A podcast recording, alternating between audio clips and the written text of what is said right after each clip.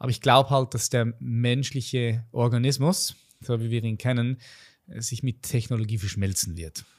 Ich denke, wir werden da nicht drum herum kommen. Es wird alles mal, mal eins. Was bedeutet ewiges Leben? Ja, ich bin mir sehr sicher, dass der Mensch irgendwann 200, 300, 400, 500 Jahre alt werden kann und wahrscheinlich auch noch älter. Wenn der Mensch dann so verschmilzt mit Technologie, dann äh, vielleicht sogar noch, noch viel älter. Meine Freunde, willkommen zurück bei The Chainless Life, deinem Podcast für ein freies, selbstbestimmtes Leben.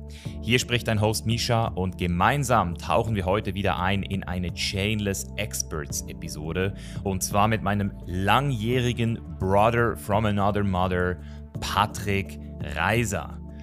Jeder, der The Chainless Life oder meine Wenigkeit schon ein bisschen länger verfolgt, weiß, dass Patrick Reiser und mich eine sehr lange History verbindet. Mittlerweile kennen wir uns auch schon seit fast neun Jahren und wir sind schon einige Kilometer zusammengegangen. Und es ist auch nicht das erste Mal, dass Patrick Reiser hier auf dem Chainless Live Podcast zu Gast ist.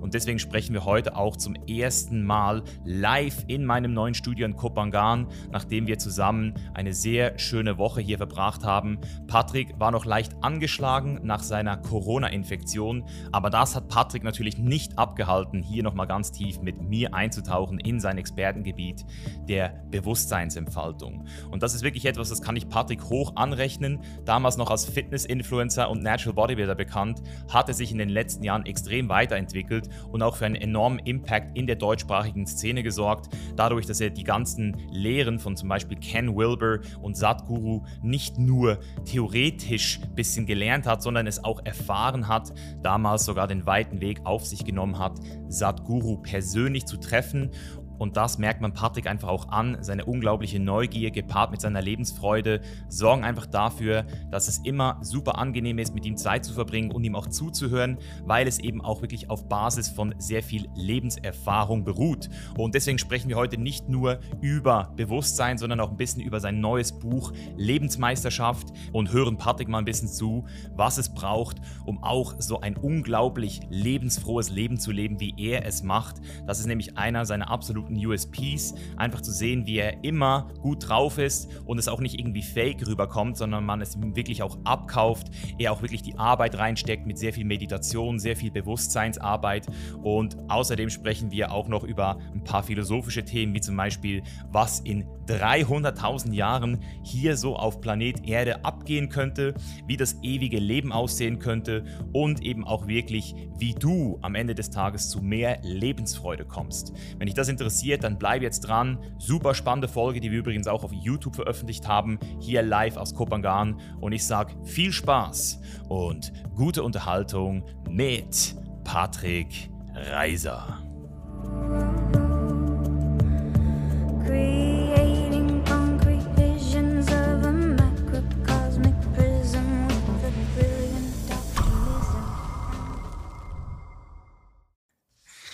Brother! What up? What up? Ja, viel. Viel läuft ab, oder? Ich meine. Noch nie so viel. Schau dir mal die Welt an. Wo soll ich hinschauen? ja, wo sollst du hinschauen? Nee, bei der Frage, was geht ab?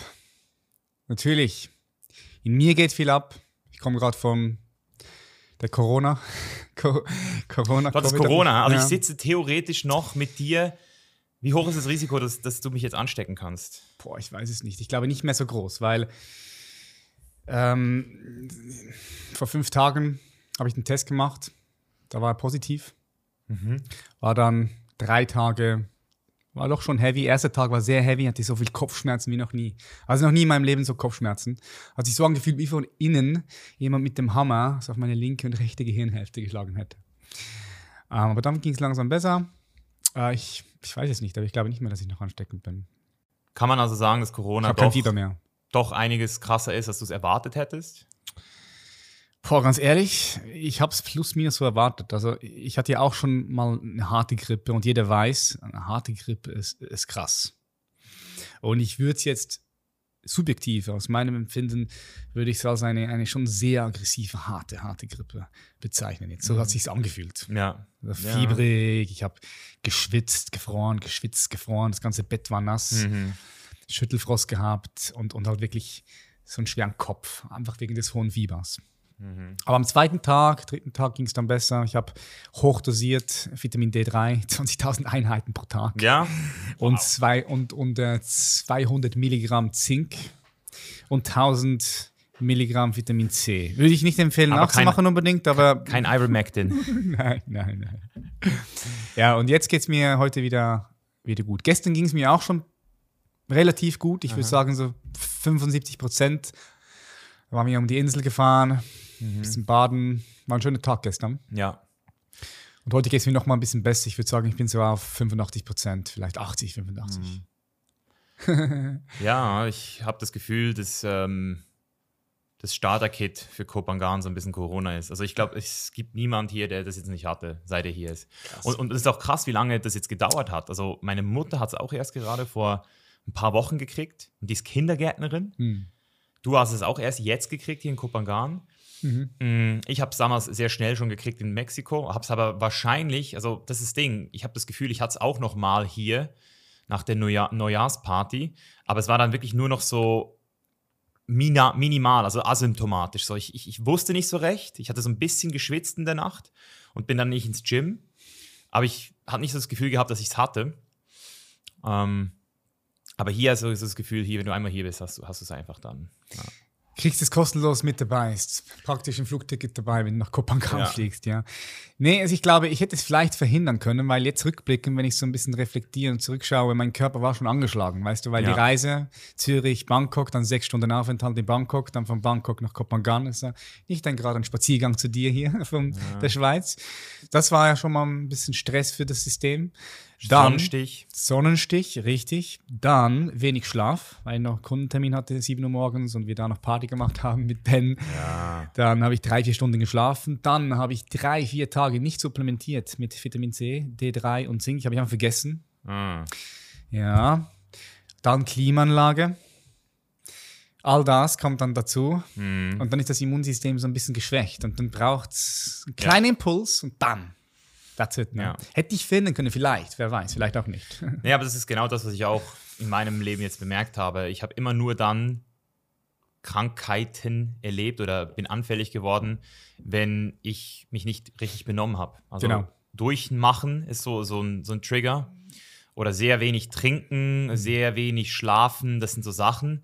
Es gibt ja auch dieses Konzept der Salutogenese, das zeigt, dass du eigentlich nie gesund oder krank bist, sondern dass es immer so ein Spektrum ist. Und sobald du in diesem Spektrum halt eher in diesen angreifbaren Modus gehst, dann bist du einfach viel schneller auch ausgeliefert, diesen ganzen Viren und Bakterien. Deswegen macht schon Sinn, dass das auf jeden Fall auch noch äh, eine Rolle gespielt hat. Mhm, ja. Und ich glaube, wir haben wirklich auch viel selbst in den, in den Händen, unser Immunsystem zu boosten. Ja, was auch noch dazu kam, war, wir waren in der Sauna und im Eisbad.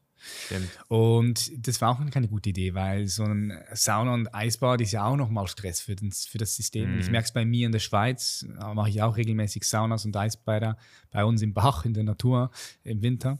Und ähm, wenn ich dort zu hart reingehe, bei der 110 Grad Sauna, wenn ich zu hart reingehe, dann merke ich am nächsten Tag direkt, bin ich leicht angeschlagen. Die Nase, ich fühle mich nicht ganz hundertprozentig am Start, wie ich sein könnte. Das ist immer so ein schöner Sweet Spot. So all das kommt dazu und dann bam, ja. Kopangan, kleines äh, Feedback, so nach zehn Tagen, wobei natürlich jetzt nicht ganz fair, weil du ja auch ein bisschen Self-Quarantine machen musstest, aber was würdest du sagen, so von dem, was du jetzt gesehen hast? Genau. Also das Zimmer hier kenne ich sehr gut. Letzten drei Tage habe ich noch verbracht, oder? Nee, äh, eine sehr schöne Insel. Gefällt mir sehr gut. Du hast den guten Platz ausgelesen. Ich habe Ja. dir ja gesagt, Bro, alles richtig gemacht hier, als ich da war. Jetzt habe ich noch ein bisschen mehr mitbekommen von der Insel, weil wir ja gestern noch eine ganze Runde gemacht haben und auf der anderen Seite waren. Und was mir sehr gefällt hier ist, dass es viel Grün ist. Weißt du, Koh Samui, Hm. ist okay. Ist okay. Ich weiß, fünfmal in Thailand. Hier in Kopangan war ich noch nie. Aber Koh Samui ist schon wirklich sehr verbaut. Hm. Viel Menschen. Und hier ist das Gegenteil. Der größte Teil der Insel ist einfach grün. Natürlich hast du auch überall ein paar Cribs, wie diese hier bei dir. Aber es ist viel mehr Natur. Ja. Es ist ein bisschen ruhiger, ist ein ganz anderer Vibe. Und was mir sehr gut gefällt hier ist das Essen. Also das Essen. Skala 1 bis 10 habe ich schon gesagt bei dir im Video, 10. Also was willst du noch besser machen? Was willst du noch besser machen, gell? Es, es geht nicht besser. Also was willst du, was willst du machen? Das muss aber was heißen, wenn Patrick Reiser und ich wir beide eine 10 geben, weil wir haben ja früher auch Restaurants bewertet. Ja. Ich weiß nicht, ob das jemand noch weiß, aber wir haben ja mal Pro-Bro-Tours gemacht durch verschiedene Restaurants. Ja, Miami, und eine 10 gab es selten bei uns. Ja. 10 gab es wirklich sehr selten. Mhm. Vor allem von beiden gleichzeitig. Mhm. Ja, krass. Ja, also der Grund, warum wir ja heute hier sitzen, ist ja nicht der erste Podcast mit dir, aber es ist der erste, das erste Mal, dass wir uns gegenüber sitzen in diesem Studio. Das habe ich mir natürlich auch immer wieder visualisiert, dass mhm. meine Freunde, die hierher kommen, dann auch genötigt werden für so ein Gespräch. Und wir haben jetzt in den letzten Tagen so viel gesprochen. Ich meine, wir hatten auch sehr viel Persönliches aufzuholen. Ähm, ich habe auch so ein paar Sachen mir aufgeschrieben, die ich heute gerne mal so ein bisschen mit dir besprechen würde. Aber bevor wir vielleicht so ein bisschen noch in diesen, in diesen Bereich gehen, wo wir auch so ein bisschen rumphilosophieren können, ähm, möchte ich dich natürlich auch nochmal vorstellen, jetzt hier auf dem Podcast als ähm, Patrick Reiser, den ich jetzt persönlich natürlich schon seit acht Jahren kenne, aber natürlich auch als ein Patrick Reiser, der sich jetzt in den letzten Jahren extrem entwickelt hat. Also das, was du früher gemacht hast, das, was ich mit dir zusammen erlebt habe und was ich heute sagen kann über dich, ist schon, du hast eine extreme Entwicklung durchgemacht. Du bist mhm bewusster geworden. Du hast übrigens auch an dieser Stelle, habe ich gekriegt, mhm. hier nach Thailand, nice. ein Buch geschrieben. Danke dir. Ähm, richtig krass, Bro, dass du das ein Buch geschrieben hast, weil ich weiß, was es heißt, ein Buch zu schreiben. Du hast es, noch, du hast es sogar ganz selbst geschrieben. Also du hast wirklich ja. auch keinen Ghostwriter gehabt. No, meine ja. Frau hat es korrigiert, hat es angeschaut, weil mein Deutsch ist, äh, meine Rechtschreibung ist nicht gut. Ja, also für all die Leute, die mal mit dem Gedanken spielen, ein Buch zu schreiben, ist nicht wichtig, ob du Rechtschreib, äh, Rechtschreibprofi bist oder nicht. Es gibt Leute, die können es korrigieren. Hm, ich, ich finde es aber trotzdem sehr schwer. Also ich weiß nicht, vielleicht können wir da mal so rein, weil du hattest ja sicher einen Grund, dieses Buch zu schreiben. Und, und für mich war es damals halt so, ich habe einfach gemerkt, und ich merke das auch heute noch, ähm, dass wenn ich äh, spreche, wenn ich mich ausdrücken möchte in meiner Landessprache, in der Schweiz, Schweiz oder deutschen Sprache, es mir viel einfacher fällt als in Englisch. Aber selbst im Englischen, wenn ich spreche, es mir immer noch einfacher fällt, als wenn ich es schreiben muss. Wie hast du das Medium Schreiben für dich jetzt so erlebt? Also gab es da Bewusstseinsprozesse, die sich durch das Schreiben des Buches nochmal entwickelt haben? Oder war es wirklich so, dass du eher das Gefühl hattest, das, was du bisher alles in deinem Leben gesammelt hast, einfach mal in ein Werk zu packen? Also wie kann man sich diesen Prozess vorstellen?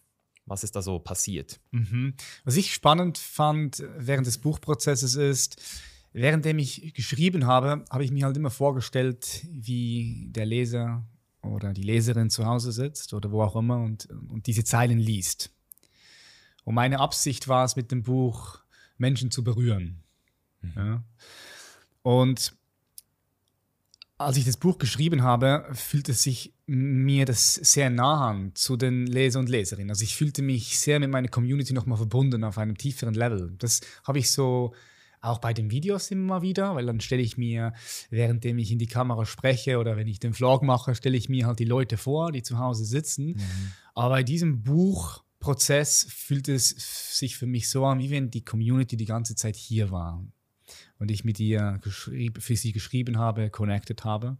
Das war ein sehr interessanter Prozess. Und ähm, auch, auch das Dranbleiben. Also, die, weißt du, ohne, ohne Struktur schreibt sich kein Buch, ne? Das kennst mhm. du. Und dieses, dieses strukturiert dranbleiben und auch wenn manchmal halbe Stunde, Stunde schreibe ich, habe ich vielleicht eins, zwei Sätze, nee, nicht gut. Eins, zwei Sätze, nee, nicht gut. Aber wenn du dranbleibst, und wenn du eine Stunde vom leeren Blatt dran bleibst, irgendwann kommt der Impuls wieder und es geht weiter. Mhm. Also diese Erfahrung war sehr interessant, mhm. durch die, glaube ich, jeder Autor und jede Autorin durchgeht. Mhm. Weil die meisten hören dann irgendwann auf und sagen, oh nee, komm, es, es, es geht's nicht. Aber wenn du dran, dann dran bleibst, einfach dran bleibst, einfach dran bleibst, dran bleibst, dran bleibst, dann, dann kommst du wieder in den Flow rein. Mhm. Das war spannend. Es war auch spannend zu sehen. Ich hatte nicht immer Lust, das Buch zu schreiben. Gar nicht. Ja. Manchmal hatte ich überhaupt keinen Bock. Würdest du sagen, das ist dein Medium schreiben? Ähm, ich würde sagen, die Sprache ist es. Schon, oder? Ja, die Sprache. Ja. Aber ich habe halt äh, versucht, die Sprache in Form von Schrift auf das Buch zu packen. Ne? Ich habe mhm. in Sprache gedacht, gesprochen und das dann auch so geschrieben. Ja. Und auch zu schreiben, dich dem Prozess hinzugeben, selbst wenn du wirklich keine Lust hast, fand ich auch ein sehr spannender Prozess, weil für mich hat sich dann immer so angefühlt, wie äh, wenn ich nicht mehr schreibe, sondern das Buch wurde geschrieben. Mhm. Durch mich durch hat durch, sich ja. das entfaltet. durch mich hat sich das entfaltet, weil ich, ich, ich war dann nicht mehr wirklich da, ja, oder doch schon noch, aber ich war wirklich dann im Moment in the zone und es fühlte sich so an, wie wenn es sich dann von alleine geschrieben hätte. Und was ich auch spannend fand äh, beim Buch, ich habe keine große Struktur gehabt am Anfang. Das Ja. habe ich dir immer noch gesagt. Ja. Ne? Ich habe Mindmap gehabt mit den Themen, die ich da reinpacken wollte. Und habe ich einfach angefangen loszuschreiben im Fluss und durch, durchgeschrieben. Das Ding war, ich hatte 550 Seiten. Und äh, abgemacht mit dem Verlag waren 260. Mhm. Und das ist passiert, weil äh, ich war einfach ein Idiot. Das war einfach dumm, wirklich, weil ähm, ich habe ein normales Word-Dokument gehabt, aber ich habe das nicht formatiert, so wie man es formatieren muss, damit man halt genau weiß, okay, das ist jetzt eine Seite, eine Seite ist im Buch, ne? weil eine Seite im Word sind dann zwei Seiten im Buch oder so, wenn du es nicht richtig formatierst. Und ich dachte, okay, es kommt schon irgendwo plus minus so hin. Ich habe dann die, das erste Kapitel, zweite Kapitel mal dem Verlag geschickt und sie hat gesagt, hey, super, genau, mach genauso weiter. Und ich habe dann gedacht, hey, ja, cool, ich kann genauso weitermachen, alles passt. Und ich war dann auf 200 Seiten. Und ich dachte, diese 200 Seiten kommen ungefähr hin auf 260. Und dann waren es aber 550. Mhm. Ja. Und das nochmal zu kürzen, das war eine richtig große Challenge. Da hat mir der Verlag auch dann richtig gut geholfen. Ja. Und das in eine, nochmal eine bessere Struktur reinzupacken. Weil jetzt ist das Buch in vier Teile gegliedert, in 16 Kapitel, was gleichzeitig auch 16 Lektionen sind. Und das Buch heißt ja Lebensmeisterschaft. Aha. Ja. Äh, sprenge deine Grenzen. Ja, die Grenzen auch immer. Nicht, nicht deine Ketten. Und, nee, nicht deine Ketten, die Grenzen. Und ähm, ich finde Erfüllung und schaffe inneren Frieden. So, das ist der, der Titel des Buches. Und am Ende des Tages geht es darum, es sind 16 Le- Lektionen, die dich darin unterstützen, dein Leben in ein einzigartiges Meisterwerk zu verwandeln. Ich komme immer mit dem Begriff Meisterwerk. Lass mich kurz definieren, was das bedeutet. So stell dir vor, Bro, und alle anderen, die hier zuhören, du bist in den letzten 20 Minuten deines Lebens. So, die letzten 20 Minuten. Die letzten fucking 20 letzten Minuten. Leute, 20 die Minuten. letzten fucking 20 Minuten. Das muss man einfach einmal ganz Ja, kurz. das, das erla erla erlau erlaubt dir das einfach mal vorzustellen und stell dir vor, du hast, Ah. stell dir vor, ja, vielleicht bist du 90, 100, 110 Jahre, wie auch immer, aber es sind die letzten 20 Minuten deines Lebens und du liegst in deinem Sterbebett und du guckst erfüllt zurück. Du guckst brutal erfüllt auf ein richtig reiches Leben zurück. Dein Herz ist erfüllt mit tollen Erfahrungen, mit Menschen, die dich lieben, die du geliebt hast, mit echten Verbindungen. Und äh, du guckst zurück und du nimmst wahr, dass du deine Berufung gelebt hast bis hierher und du wirst sie noch bis zum letzten Atemzug leben. Du hast deine Lebensaufgabe gefunden. Und du guckst einfach zurück und du denkst so, wow, so, was war das für ein krasses Leben? So krasser geht's nicht. Das war, ich habe alles rausgeholt. Ich habe den Saft des Lebens ausgepresst bis auf den letzten Tropfen. Und ich gucke nochmal auf all die Jahre zurück und ich bin einfach nur unglaublich dankbar erfüllt. Und ich kann jetzt in Ruhe und Frieden gehen. So, das ist für mich ein ein Meisterwerk. Und ganz ehrlich, klingt geil, oder? Kl- Klingt geil und da würde ich sagen, haken wir jetzt auch rein. Ähm, also da können wir jetzt wirklich auch in den Content rein, weil ich habe jetzt das Buch, muss ich auch ganz ehrlich sagen, äh, nicht gelesen. Ich habe die ersten, glaube ich, 30 Seiten oder so gelesen. Fand es übrigens auch sehr schön, deine Story. Ja. Ähm, da, da musst du mir vielleicht nochmal erklären, wie das, wie das passiert ist, weil ich habe dich ja kennengelernt, Bro, da warst du noch nicht Bewusstseinsexperte. Da warst du noch nicht Ja. krasser Coach. Und ich meine, ich weiß ja, was du drauf hast, das ist richtig geil. Ja, danke. Aber ich kann dir sagen, dass du das auch schon drauf hattest zu einem gewissen Punkt, als wir uns kennengelernt haben. Ja. Und, und dass ich dieses Buch so in den Händen hielt, die Geschichte hast du mir, glaube ich, nie so erzählt, dass du da auf dieser Wiese gelegen bist und einfach irgendwie in den Himmel geguckt hast. Warst du bis zu diesem Moment ein anderer Mensch? Hat sich da wirklich was verändert? Und, und woher kam, also, weil wenn ich jetzt hier etwas auf dieses Buch schreiben dürfte, ich, der dich kennt, dann würde ich hier nicht innerer Frieden draufschreiben oder Erfüllung, sondern für mich bist du Lebensfreude. Das ist, das ist das Wort, was ich, so würde ich dich branden, wenn ich jetzt, ich würde, ich würde irgendwas mit Lebensfreude, weil du für mich so ein Typ bist, der extreme Lebensfreude aus sich heraus ausstrahlt, was extrem attraktiv ist für andere Menschen, die, du ziehst die an und bist natürlich auch sehr nährend dadurch. Und, und wo, woher kommt diese Qualität? Also ist das wirklich in dieser Nacht entstanden, dass da plötzlich einfach eine Lebensfreude durch dich durchgeschossen worden ist? Oder hattest du die einfach schon immer und hast es irgendwie geschafft, die zu kultivieren oder zu halten? Mhm. Weißt du, Bro, ich denke, Frieden und Freude sind Qualitäten, die in eine ähnliche Richtung reingehen. Mhm. Wenn, wenn, da, wenn da Frieden ist, dann ist Freude etwas Natürliches. Das ist eine Konsequenz, Konsequenz von Frieden. Ja. Und ähm, vielleicht noch mal ganz kurz zu dem Punkt da von der Geschichte. Als ich 13 Jahre alt war und diesem Pfadfinderlager war, musst dir vorstellen, ich war immer hyperaktiv. Also ich hatte zu viel Energie.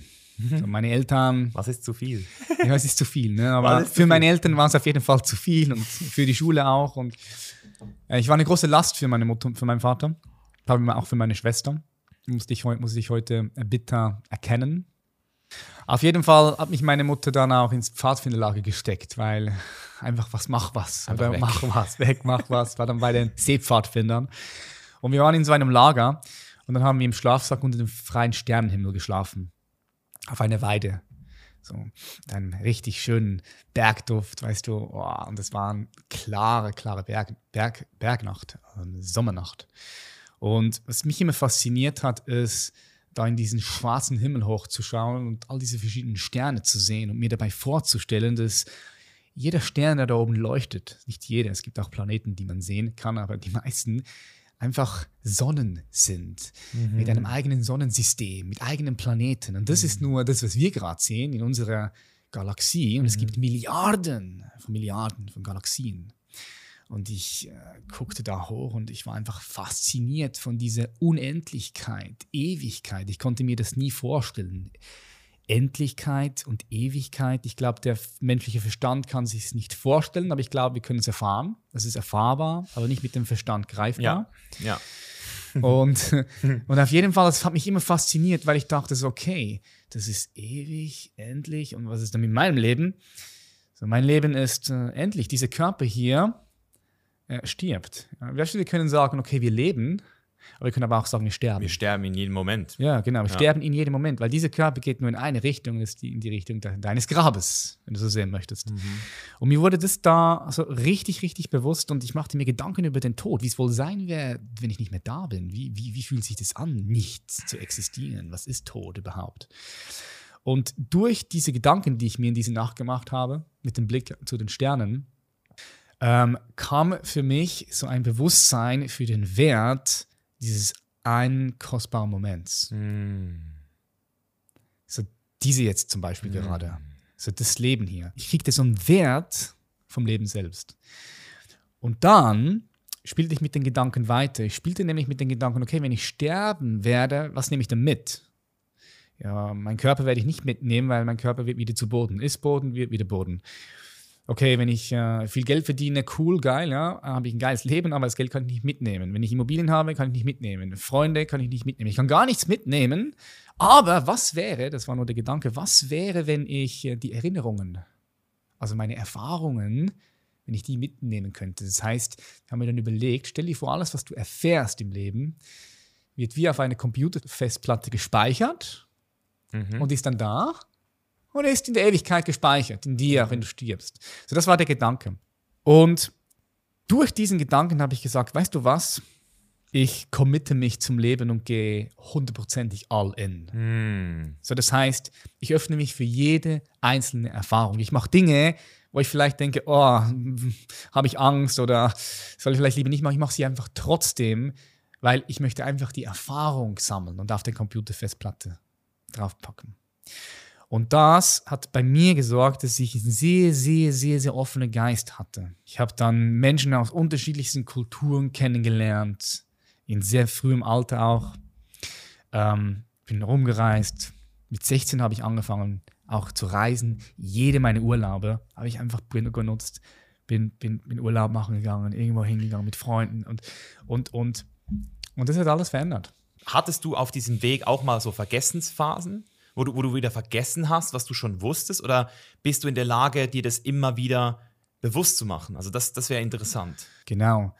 Es ist so, ich habe zum Beispiel Militärpolizei Grenadier gemacht, ne, immer die Spezialeinheit. Und da bin ich auch durch, durch Dinge durch, die ich heute nicht mehr durchgehen könnte, weil es körperlich so anstrengend für mich war. Wirklich ging da um meine Grenzen.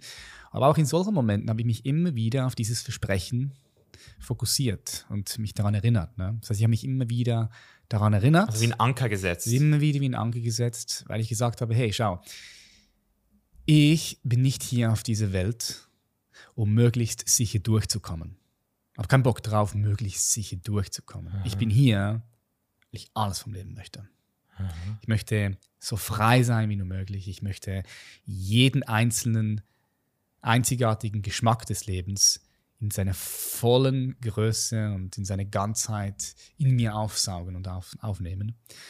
Und ähm, ja, es war dann immer ein Erinnern, ein Erinnern und ein Erinnern. Und jetzt mittlerweile, auch mit den letzten Jahren und den Praxen, die ich gemacht habe und mit der Entwicklung und so weiter und so fort, ist es eigentlich immer präsent.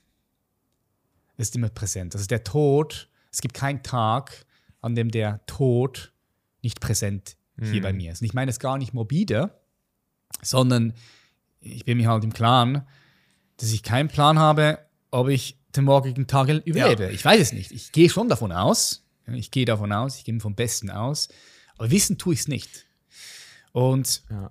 darum ist es auch immer hier präsent. Es ist immer hier in meinem Raum. Ja, das ist eine interessante Sache. Ich habe das auch, ähm, ich habe dir den Podcast von Sam Harris geschickt, Paradox of Death.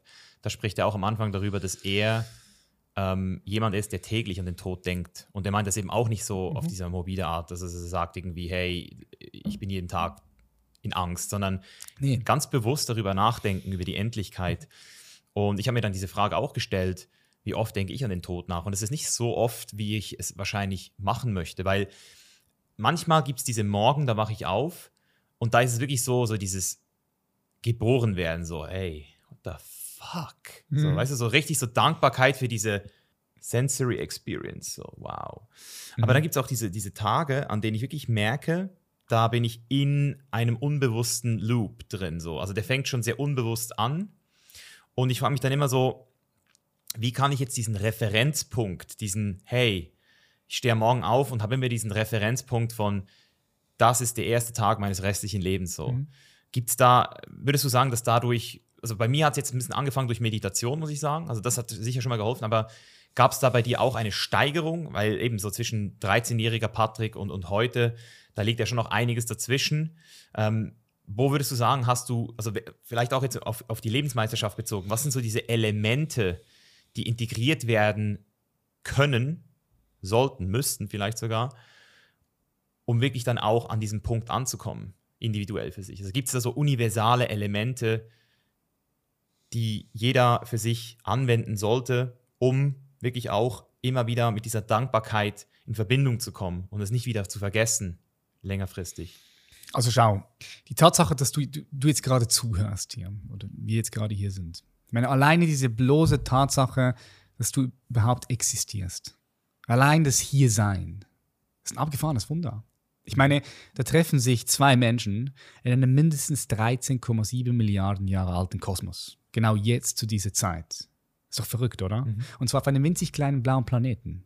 Und dieser winzig kleine blaue Planet, irgendwo im Nirgendwo, äh, hat eine Lebensdauer von gerade mal vielleicht so. Und das acht, dein Leben noch. Acht Milliarden Menschen. Und das ist dein Leben noch nicht da drin. Weißt du, ja. Und ich, ich, ich sage die Lebensdauer des Planeten. So. Das ist alles in, in Relation sehen. Aber wenn du in Anbetracht dessen nicht vor Ekstase einfach manchmal so vor Ekstase beschüttet wirst, vor Freude und Dankbarkeit beschüttet wirst, dann schlafen wir noch. Das heißt, das, dann ist uns das noch nicht wirklich bewusst. Dann ist das Leben, das Wunder namens Leben, ist uns noch nicht wirklich so präsent. Wir sind in einem Automatismus Aha. drin. Und wie kannst du dort rausbrechen, ist jetzt die Frage, was für Elemente braucht es da? Ja, vor allem dieses, diese Lebensfreude auch. Ja. Die, kann das jeder? Weißt du, genauso, wir haben ja gestern auch über diese Tabuthemen gesprochen, über die man nicht gerne spricht. Ich meine, es ist zum Beispiel, um jetzt mal ein ganz fieses Beispiel zu machen, es ist ganz offensichtlich, dass ich keine 100 Meter unter 10 Sekunden rennen werde. Das, das, ist offensichtlich, weil ich die Genetik und die, das Training nicht dafür habe. Aber, oder sagen wir es mal so, wenn ich jetzt die Leistung von Usain Bolt anschaue, dann weiß ich, das wird nicht funktionieren. Und das ist auch, ähm, da würde ich, würde ich mich jetzt auch nicht beleidigt fühlen. Aber wenn wir dann über so Sachen wie IQ sprechen und dann uns ganz klar eingestehen müssen, dass es Leute mit einem höheren IQ einfacher im Leben haben als Leute mit einem tieferen IQ. Das ist mhm. dann schon wieder so eine moralische Debatte, über die man, also da, da, wird man schon wieder so ein bisschen unangenehm. Wenn, also wenn jemand jetzt zuhört und sich das, Mischa, warum sagst du sowas? Es ist, es ist, oder es ist ein unangenehmes Thema, das, weil, weil ja am liebsten hätten wir alle diese Fairness, Chancengleichheit, aber es ist ja nicht so. Und, und bei Lebensfreude frage ich mich halt auch, gibt es da eine Qualität, die wir nicht, ähm, also kann jeder diese Lebensfreude und damit auch diese Lebensmeisterschaft, wie du sie definierst, kann das jeder? Kann jeder das? für sich erreichen? Ja, schau, ich weiß nicht wirklich viel. aber was ich zu hundertprozentig weiß, 100 Milliarden Prozent ist, dass immer noch viel, viel, viel, viel, viel, viel, viel, viel, viel mehr Freude in deinem Leben möglich ist, als das, was du jetzt gerade hast und als auch das, was du jetzt gerade dir vorstellst. Auch bei mir. Okay. Es ist immer noch mehr möglich. Ja. Es ist immer noch mehr möglich. Immer noch mehr möglich. Und das ist, das muss zum Beispiel für mich ähm, ist es auch in einer Beziehung, ja, so wie wir sie zum Beispiel haben, oder ich mit meiner Frau Julia, oder mhm. ist das ein Grund, nämlich mehr Freude zu produzieren? Also wenn, wenn eine Beziehung zwischen zwei Menschen, eine Liebesbeziehung oder eine echte Freundschaft, eine Brotherhood, wenn diese Beziehung nicht mehr Freude in dein System bringt, dann wofür, wofür, wofür ist die Beziehung da? Ja. Wofür? Kann ich, also ich, ich, ich kann aktuell gerade davon sprechen, dass mhm. ich auf jeden Fall den Kontrast spüre. Ich bin mhm. jetzt nicht mehr in einer Beziehung und ich produziere aktuell nicht die gleiche Freude, ja, mhm. kann ich sagen. Ja. ja. So. Aber das Ziel muss es ja sein, das irgendwie selbst auch wieder hinzukriegen. Klar, nee, ich meine, schau, wenn zwei Menschen zusammenkommen, mhm. ein Grund für das Zusammenkommen sollte sein, mehr Freude zu produzieren gemeinsam. Weißt du? Mehr mhm. Freude zu produzieren, noch mehr Freude zu produzieren. Mhm. Warum sollte man sonst zusammenkommen? Warum? Wenn nicht unter anderem wegen dem. Ja. ja, gut, die meisten kommen, also viele Leute kommen sozusagen auf, auf Sicherheit. Ja, klar, ja, sicher. Das, ja, das ist dann muss man sich fragen, ne, was will man denn? Was sind die Werte in, in, der Beziehung? Was sind die Qualitäten, die du leben möchtest? Aber Freude ist für mich auch ein, ein, großer, ein großer Wert, eine richtig große Qualität. Eine der, mhm. eine der, der wichtigsten und wertvollsten Qualitäten meines Lebens. Mhm. Und hier kann sich jeder selbst fragen, wo steht denn Freude in deinem Leben? Hast du schon mal über Freude nachgedacht? Hast du schon mal Freude gewählt als deine Qualität in deinem Leben? Und wenn du sagst jetzt, oh nee, da habe ich noch gar nicht drüber nachgedacht, dann kann ich dir jetzt schon sagen, dann weißt du, dass noch so viel, viel, viel mehr möglich ist. Ne? Gleichzeitig schau, das mit der Freude ist auch ein bisschen tricky, weil es ist sehr komplex. Mhm. Weil, ich mache dir ein Beispiel wenn du in ein Familiensystem reingeboren wurdest und sagen wir, du bist sechs Jahre, sieben Jahre alt und du hast Freude in dir. Jedes Baby hat Freude. Das ist etwas Natürliches. Wenn du ein kleines Kind siehst, eins, zwei, drei Jahre, ist etwas ganz Natürliches, diese Freude. Oder würdest du sagen, ja, ja. wenn du siehst. Genauso wie die Trauer und die Wut. Genau, es ist natürlich. Der Schmerz. Es ist, aber Freude ist ganz natürlich da und das, das Kind gibt dann Freude Ausdruck wie auch immer, indem es rumspringt, in die Pfütze rein springt und in der Pfütze badet, im Regen tanzt. Ne? So, das ist etwas ganz Natürliches, angelegt. Mhm. Was aber dann passiert ist, dann kann es sein, dass das Kind am Abendessen mit Vater, Mutter da sitzt am Tisch äh, und dann äh, möchte das Kind eigentlich nicht ruhig sitzen, sondern es möchte, es möchte laut sein, es möchte rausgehen, es möchte was machen, es möchte seiner Freude Ausdruck geben, seiner Freude folgen, dem Ruf des Lebens folgen. Das ist ganz natürlich in uns angelegt. Und dann, vielleicht ist der Vater nicht so gut drauf, hat Stress bei der Arbeit, dann Corona, dann Krieg in der Ukraine und so weiter und so fort und es Druck da.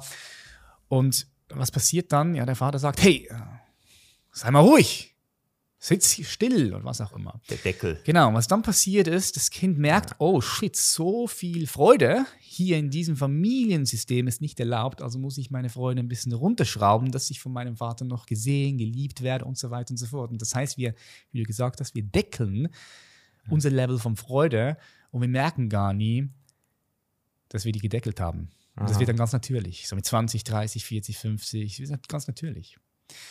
So, das heißt, hier gibt es ganz viele unsichtbare Dynamiken, die der Freude im Weg stehen, die man anschauen darf, wenn du sagst, Freude ist für mich wichtig.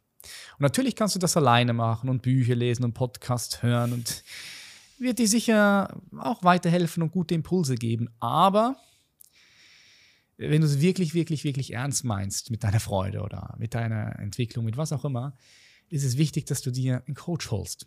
Weißt du, jemand holst von außen, weil wenn du dein Bein gebrochen hast oder sonst ein körperlicher Schmerzen hast, dann was machst du? Du gehst zum Arzt. Du holst dir Betreuung, Hilfe. Mhm. Aber wie ist es denn mit unseren inneren Wunden, die wir haben? Ja, emotionaler alle, Schmerz. Ja, emotionaler Schmerz. Wir alle sind ja verwundet. Ja. ja. Wir haben so viel darüber gesprochen, auch in diesen Wochen, über unsere emotionalen Wunden. Vom Vater, Mutter, von uns und was auch immer. So ist es sehr, sehr, sehr schwer, das alleine greifbar zu machen und ein Bewusstsein dafür zu bekommen, wenn du nicht jemand hast von außen, der dich auf diese inneren Dynamiken in dir, auf diese inneren Wunden, die du noch hast von früher und nie angeschaut hast, nie geheilt hast, ja. die dich jetzt aber davon abhalten, wirklich in deine Energie zu kommen und richtig viel Freude zu spüren mit jeder Zelle deines Körpers und mit jeder Zelle deines Seins und die auch zum Ausdruck zu bringen. So dann ist es verschwendete Lebensqualität, verschwendetes Leben, verschwendetes Bewusstsein, wenn du so sehen möchtest. Und aber da ist natürlich jeder jeder, jeder kann selber entscheiden, wie wichtig das für einen ist. Ne? Aber, aber was ich sagen möchte, nochmal zurück, um den Loop zuzumachen, es ist absolut möglich, was dafür zu tun, um, ja. um mehr Freude zu haben. Das beginnt eben aber auch damit, dass du Frieden in dir kultivierst. Weißt du, die meisten Menschen sind nicht wirklich in Frieden. Schau, wenn du die meisten Menschen fragen würdest, hey, stell dir vor, du würdest heute Abend sterben, könntest du in Ruhe im Frieden gehen? Ja, sehr gute Frage. So, die meisten Menschen würden sagen, nee, in Ruhe und Frieden, ich weiß nicht, äh, das würde ich noch gerne dieser Person sagen, das habe ich, äh, da will ich noch das machen, dies, das, weil sie nicht wirklich im Reinen sind. Da sind noch Sachen, mit sich und mit der Welt. Genau, da sind noch Sachen in der Vergangenheit, da sind noch Sachen, die nicht ausgesprochen sind, genau. die dich unterbewusst nicht im Frieden lassen. Gell? Genau. Du, bist dann, du bist dann irgendwo noch so preoccupied, das ist das beste Wort dafür. Genau, das ist einmal ein großer Punkt, dass da ganz viele unbewusste, offene Loops sind, weißt du, die nie zugemacht wurden. Und gleichzeitig ist es aber auch so, dass ähm, viele Menschen einfach auch das Gefühl dann hätten, hey, Moment mal schnell, ich habe noch nicht so voll gelebt, wie ich gelebt wollte. Und darum sage ich auch, hey, geh raus, ne? geh raus, leb, leb, leb, dein Leben, dass du irgendwann, dass du irgendwann an einem Punkt bist, wo du sagen kannst, schau, mehr muss nicht sein. Es ist schön, ja. Mehr, mehr gleich nicht gleich mehr. Wenn du einfach merkst, so, hey, ich bin satt. Ich bin satt. Satt. Es kann mit Erfolg sein, wo du merkst, hey, ich habe jetzt mal richtig viel Erfolg gehabt und ich merke, noch mehr Erfolg oder noch mehr Geld ist nicht gleich mehr. Also ich bin satt. Heißt nicht, dass du nicht, äh, nicht mehr erfolgreich bist, aber heißt, du fühlst dich satt.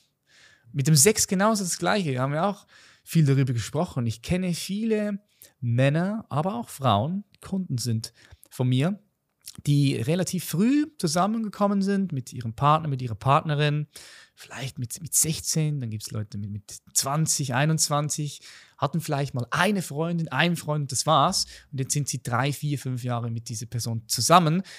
Und äh, was ich dann immer wieder herausfinde in den Gesprächen ist, dass da innerlich schon noch dieser Impuls und der Wunsch da ist, mal Sex zu haben mit einer anderen Frau, mit einem anderen Mann. Aber jetzt sind sie ja in der Beziehung und äh, fühlen sich dann schlecht, dass sie überhaupt diesen Gedanken haben, diesen Impuls haben und so weiter und so fort. Es gibt verschiedene Lösungen auch für das, ne? Aber im besten Fall, sage ich, ist es so, dass du nie das Gefühl hast, dass du irgendetwas verpassen musst oder verpasst hast, weil du einfach alles gemacht hast, was du machen wolltest. Und das gibt auch nochmal ein bestimmtes Gefühl von Ruhe ins System. Ja. Ja, ja, ja, auf jeden Fall. Also ich fühle das voll. Du kannst Freude nur dann produzieren, wenn du in Frieden bist, weil das ist die Pre-Condition. Also Freude ist Friede in Bewegung. So, und das ist, wie du gesagt hast, das wird produziert durch einen, ein geiles Gespräch, durch einen geilen Moment. Oder das sind, das sind kurze, zum Teil vielleicht auch ein bisschen längere, aber ich würde mal sagen, das sind so äh, kleine Nuggets von Freude. Es ist nicht so, dass du den ganzen Tag in Freude bist, sondern du bist in Frieden. Und wenn es gut kommt, hast du nochmal diese Elemente von Freude. was ich aber jetzt noch spannend finde, ist, weil du ja auch sehr stark in die Meditation gegangen bist, ist für mich so, ich, muss sagen, ich selbst habe auch den Frieden in der Meditation für mich gefunden, weil ich dort das Gefühl habe, das ist der einzige Weg, um keine Rolle spielen zu müssen. Also eine Rolle spielen ist allgemein nichts Schlechtes. Wir alle können, wenn wir sie bewusst wählen, durch gewisse Rollen sogar sehr viel Freude empfinden. Aber manchmal hat man auch gar keine Lust und dann geht man in die Meditation, wo keine Rolle vorhanden ist. Und das ist für mich Frieden, weil dort ist auch nichts, an das ich anhafte, nichts, das ich mich identifiziere.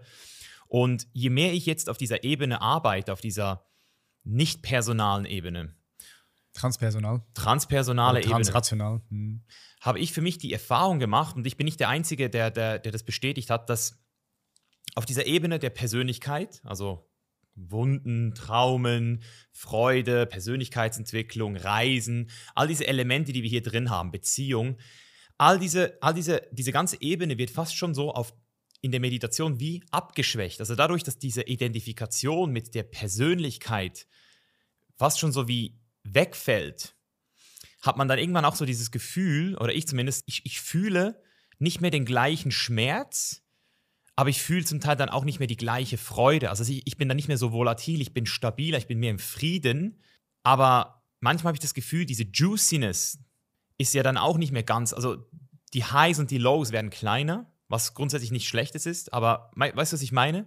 Dass man dadurch, dass die ganze Persönlichkeit an sich weniger in den Fokus gerät, da man sich ja sozusagen transzendiert, regelmäßig, jeden Morgen, jeden Abend, dass dann irgendwie auch auf dieser persönlichen Ebene zum Teil so die Identifikation, die Wichtigkeit wegfällt. Also ich habe zum Beispiel das Gefühl, dass je mehr ich meditiere, desto weniger habe ich auch so diese Urgency für gewisse Sachen, so dass ich es noch als extrem wichtig erachte, so dass ich sagen muss, boah, das ist so wichtig für mich. Wie zum Beispiel früher war ich noch viel mehr identifiziert und dann, wenn ich es nicht gekriegt habe, war ich extrem sauer, weil es mir so wichtig war. Aber wenn ich es dann geschafft habe, war ich kurz so, ja, ich habe es geschafft. Also diese Ego-Dynamik natürlich auch. Oder? Und, und da ist jetzt die Frage, ist Freude abgelöst vom Ego? Kann man Freude auch erfahren, ohne diese, diese Highs und Lows zu erfahren? Oder ist eben diese Meditation auch, wie man es eben auch sieht von den, diesen Mönchen und diesen Leuten, die wirklich die, die, ihr ganzes Leben der Meditation gewidmet haben, dass man irgendwann einfach so gar nicht mehr in dieser Persönlichkeitswelt ist, also dass Persönlichkeitsentwicklung und alles, was mit Persönlichkeit zu tun hat, eigentlich mehr und mehr irrelevant wird. Und, und dann vielleicht auch so ein moralischer Relativismus entstehen kann. Ich glaube, ich, ich verstehe, was du meinst. Also schau, wir müssen immer schauen, wir sind ja in unterschiedlichsten Schichten oder wir können auch sagen Dimensionen unterwegs.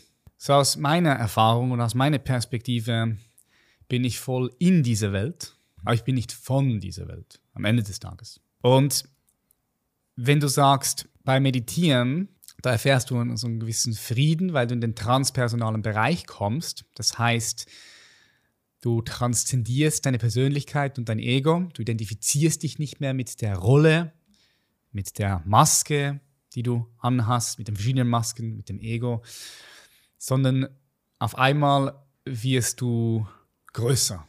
Du wirst größer, du gehst, du gehst über die Persönlichkeit hinaus, mhm. oder?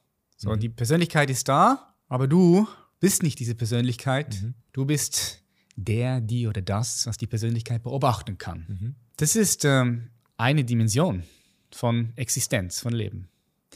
Aber wenn, und es gibt Le Leute, die verweilen nur in diesem Zustand. Genau. Ja. Für mich ist es reduktionistisch. Reduktionistisch heißt für mich, ist das zu einseitig, weil sie existieren halt eben auch in dieser Welt, in, mit dieser Persönlichkeit, mit diesem Ego, was auch die Lebensaufgabe aus meiner Perspektive besitzt oder hat, dieses Ego so gut wie möglich in diese Welt hinein ent zu entfalten. Die Überlebensaufgabe. Und, und zwar, und zwar nee, es ist, es ist eine, eine, Art von Lebensaufgabe bedeutet für mich erstmal deine eigenen Wunden zu heilen und gleichzeitig aber auch das Potenzial, was in dir vorhanden ist. Dieses Potenzial erstens immer tiefer und tiefer zu erforschen und zu erkennen und zweitens dieses Potenzial dann auch in diese Welt hineinzutragen. Dieses Potenzial mit der Welt zu teilen. Weil irgendwann verstehst du, vielleicht, vielleicht auch nicht, aber irgendwann verstehst du, dass wenn wir jetzt wirklich auf der, aus der Metaperspektive schauen und etwas tiefer schauen, erkennen wir, dass es da eigentlich keine echte Trennung gibt zwischen dir und mir. Man kann auch sagen mit anderen Worten, äh, das gleiche Bewusstsein sitzt jetzt hier und hört sich selbst zu. Du hörst dir jetzt gerade selbst zu und ich spreche zu mir selbst. Mhm und hör mir selbst zu, wenn du sprichst, wenn du so sehen möchtest. Das ist wieder die transpersonale Ebene. Das ist die transpersonale Ebene. Für viele hier nicht zu greifen und Hokuspokus, da möchte ich auch gar nicht, trifft sie mir auch gar nicht zu weit da hinein ab, wahrscheinlich. Kannst du auch nur erfahren. Ja, es ist, es ist, man kann es nur erfahren. Wir können darüber ja. nicht sprechen, weil jedes Wort bringt dich weiter weg von dem, was wir versuchen ja. zu beschreiben, was nicht in Worte zu beschreiben ist. Aber das bedeutet ja dann auch, dass ich äh, wenn ich Zugang zu diesem Raum, zu dieser Dimension habe, dass ich verstehe, dass es richtig wichtig ist, was ich hier auf dieser Welt mache oder nicht mache. Weil wir alle, wir wirken. Du wirkst. Du zu Hause oder wo auch immer du bist, jetzt zuhörst. Seit dem Moment, wir können noch weiter zurückgehen, aber das ist greifbar. Seit dem Moment, wo deine Mutter und dein Vater einen Kinderwunsch haben, in diesem Moment wirkst du. Wenn deine Mutter schwanger ist mit dir, wirkst du. Deine Mutter ist schwanger, vielleicht ist sie schlecht, sie freut sich, sie macht sich eine Vision, wie es sein wird mit dir, mit dem Vater und wie ihr Leben aussieht mit dir. Das heißt, du hast schon eine bestimmte Wirkung und du kommst auf die Welt und du atmest CO2 ein und atmest Sauerstoff ein und atmest CO2 aus. Und das wirkt. Du nimmst Sauerstoff aus der Atmosphäre hinaus. Wenn du etwas isst, dann nimmst du anderes Leben und du machst es zu deinem Leben. Unabhängig davon, ob du ein Stück Fleisch isst, Nüsse isst, Brokkoli, was ist denn? Was ist denn Brokkoli? Was ist denn Nüsse? Was ist denn, was ist denn das mhm. alles? Es ist ein Stück Leben. Das ist ein Nahrungsmittel, es ist ein Stück Leben, es lebt. So, damit du leben kannst, nimmst du dieses Leben und du machst es zu deinem Leben. Und das wirkt. Das heißt, du hast immer eine Wirkung. Die Frage ist jetzt aber, wie möchtest du wirken? Wie möchtest du in dieser Welt wirken mit dem, was du bist, mit dem, was du tust und mit dem, was du hast?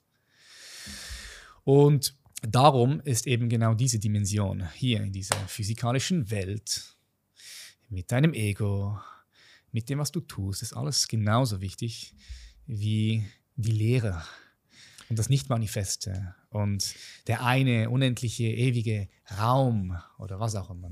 Super spannender Punkt, den du ansprichst, weil das sind ja genau, also jetzt haben wir nochmal das andere Extrem gehört von dir. Jetzt haben wir diese, ich habe sie vorhin als moralischer Relativismus bezeichnet. Das ist dieses, spielt eh keine Rolle. Oder das ist dieses, hey, am Ende des Tages, so wie du gesagt hast. Und das ist ein wichtiger Punkt, da will ich ganz kurz nochmal drauf eingehen, ja. weil, schau, das Leben ist paradox. Ja. Das heißt, es sind scheinbare Widersprüche im Spiel. Weil ich, wenn ich dir jetzt sage, schau, du bist total, total, total wichtig. Weil du wirkst ja. Und gleichzeitig auch komplett irrelevant. Und Gleichzeitig bist du total unwichtig. Und das ist das, was der menschliche Verstand nicht verstehen kann, weil der muss es, für ihn muss es irgendwie ja. Sinn machen. Und es macht auch Sinn, aber nicht auf der rationalen Ebene, sondern dann kommst du in den transrationalen Bereich rein und dort macht es Sinn. Das heißt, um deine Frage zu beantworten, ja, ich fühle mich als total wichtig und gleichzeitig total unwichtig. Vielleicht um das Thema Lebensmeisterschaft nochmal so ein bisschen abzuschließen. Ja. Wenn ich dich äh, vergleiche vor acht Jahren und heute, dann würde ich sagen, eine, eine Sache, die ich weniger wahrnehme, ist Hedonismus. Mhm. Wo passt bei dir Hedonismus in die Lebensmeisterschaft mit ein? Für mich ist ähm, der Hedoismus eben auch der, dass, wenn ich jetzt ein Glas Wasser trinke, ich es liebe, dieses Wasser zu trinken. Mhm. Oder dieses Gespräch zu führen, diese eine Begegnung jetzt gerade. So, ich kann in diese Begegnung so viel Freude erfahren.